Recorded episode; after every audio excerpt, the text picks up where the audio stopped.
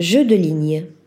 Avec la Piedade, le cabinet d'architecture Cota Paredes Architectos signe une demeure minimaliste qui s'articule autour de trois patios émergeant du sous-sol.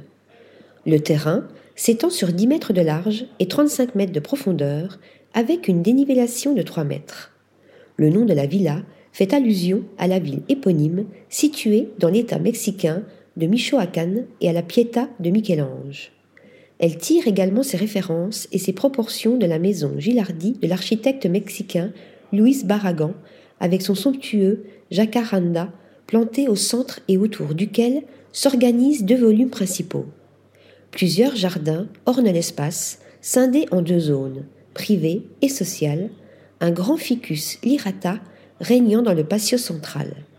L'intérêt premier des propriétaires était de disposer d'un cadre divertissant pour que leurs enfants puissent profiter du dehors sans avoir à quitter la maison. Le salon, la cuisine et la salle à manger se trouvent à l'avant, tandis que les chambres sont situées à l'arrière.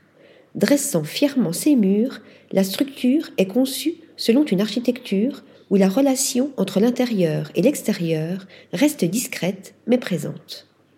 Un mur écran à double hauteur vient parachever la conception pour assurer l'intimité tout en protégeant des rayons du soleil.